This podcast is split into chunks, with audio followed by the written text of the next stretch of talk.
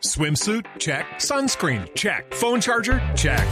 Don't forget to pack the 5 Hour Energy. It fits great in a pocket or carry on, and the alert feeling will help you arrive ready for anything. Now get 20% off when you use code 5HE Travel at 5hourenergy.com. Expires April 30th. One time use only, not valid with other discounts. Remember, visit 5hourenergy.com and use code 5HE Travel to save 20%. ¿Qué es lo que va a pasar en Cuba pronto referente al Internet? Camila, más qué es lo que va a pasar, qué es lo que está pasando ya, porque la empresa estatal de telecomunicaciones ECTESA anunció ya que los cubanos tendrán por primera vez acceso al servicio 3G en los dispositivos móviles. Pero queremos saber eso, cuánto cuesta un celular que tenga eh, conexión a 3G, cuánto cuesta el servicio de Internet para los eh, celulares. Yo nunca he ido a Cuba, yo sé que usted se ha ido a Cuba, Camila. No, el internet se, uno se puede conectar a través de unas zonas de Wi-Fi, pero ahora todos los cubanos tendrán la posibilidad de acceder a internet a través de sus dispositivos móviles. Pero tenemos a Yaima Pardo, ella es cubana, ella tiene un máster en procesos culturales cubanos, es graduada de la Universidad de Artes de Cuba, es realizadora de videos y nos puede hablar un poco sobre este futuro que le espera a Cuba y a los cubanos. Yaima, gracias por estar con nosotros en Blue Radio. Ah, gracias a ustedes. Hola, ¿cómo están? Muy bien, Jaime. Mi primera pregunta tiene que ver con eso. ¿Cómo funciona este Internet para los dispositivos en la isla? Bueno, estamos recién estrenando el servicio de banda ancha. Eh, ahora, eh, por momentos colapsa el servicio, cuando se hay muchas personas conectadas en varios populosos como el mío, Centro Habana, eh, cuando se conecta todo el mundo, eso se pone súper lento.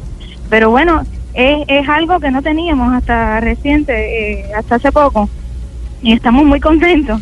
La verdad, estamos excitadísimos con la noticia.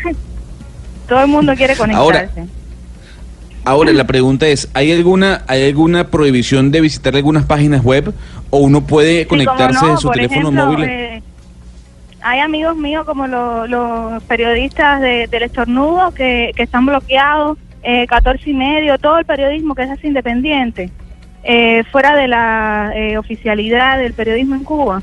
Eh, muchas de esas páginas se bloquean y no se pueden acceder desde Cuba. Entonces la gente tiene que buscar proxies, meterse por otro, engañar al el recorrido, ¿no? Pero de todas maneras la gente sigue consumiendo esa información, bueno, al que le interesa consumir esa información.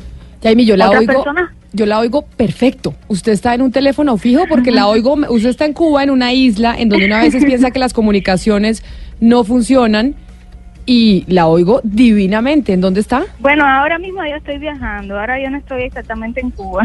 Ah, de razón. ¿Pero la estamos llamando a un teléfono celular o la estamos llamando a un teléfono fijo? A un celular, un celular. Eh, ¿Y en dónde está? ¿En qué en, se puede saber el país? Estoy en la ciudad de Tampa, sí. Ah, en Estados Unidos. Ah, se oye perfecto, porque uno llama aquí a un celular en Colombia y eso es como si estuviera en Cafarnaún. Sebastián. sí. Bueno, pues te cuento que los planes varían. Eh, lo que todavía eh, los activistas que estamos luchando por esta conectividad universal en Cuba eh, no estamos conformes con los precios. los precios han ido bajando en la medida que, que ha habido disponibilidad de Texas.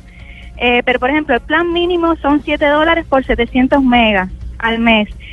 digo, por eso se, de 600 megas se acaban rapidísimo. Cuando uno empieza a navegar, a buscar eh, sobre todo videos, eso consume mucha, muchos megas. Y sobre todo para la actividad que uno hace, ¿no? Pero bueno, la preocupación actualmente de los activistas en Cuba es que se genere inequidad a través de este servicio eh, que existan info ricos e info pobres. Por ejemplo, la, periodista que estaba hablando ahorita, la, el tema de las tareas de los niños. No todos los niños van a tener acceso a hacer sus tareas eh, con estos servicios que están eh, pautados por el mercado. Entonces es algo complejo y que, y que tenemos que resolver en nuestro país que, que además se basa sobre la equidad entre todos los cubanos. Claro, Jaima. Y para poner en contexto a nuestros oyentes, ¿cuánto cuesta el Internet de hoy? dentro de la economía de una familia promedio en Cuba? ¿Qué tan caro es respecto a lo que gana de venga una familia promedio cubana? Mira, por ejemplo, el servicio este del paquete mínimo de que te estoy hablando de unos 7 dólares, eso representa como un 70% del salario mínimo. ¿Cómo, eh, ha sido? un 70% del salario, sí. Sí, esta del salario mínimo en Cuba. Ustedes dicen que han estado, en, los activistas han estado como en, en una campaña de, presión por la conectividad, que esto también tiene que ver con la libertad eh, de prensa. Cuéntenos un poquito cómo han sido esas, esas campañas o ese activismo que han hecho ustedes para mejorar la conectividad y este ingreso que tienen ustedes a las distintas formas de información. Bueno, yo empecé haciendo un documental que se llamaba Offline, un documental de denuncia que, que expresaba el, el el tema de la desconectividad en Cuba, eso fue en el 2013. Eh, enseguida, eh, porque eh, se, reacciona siempre a las cosas, y entonces el, el, gobierno reaccionó a eso y empezó a implementar los puntos wifi, la, las wifi en, en Cuba, pero con unos precios exorbitantes para ese momento. Esos precios han ido bajando, empezó en 4.50 a la hora han ido bajando poco a poco, que hasta ahora está como en un dólar en, la, en, ese, en, lo, las Wi-Fi.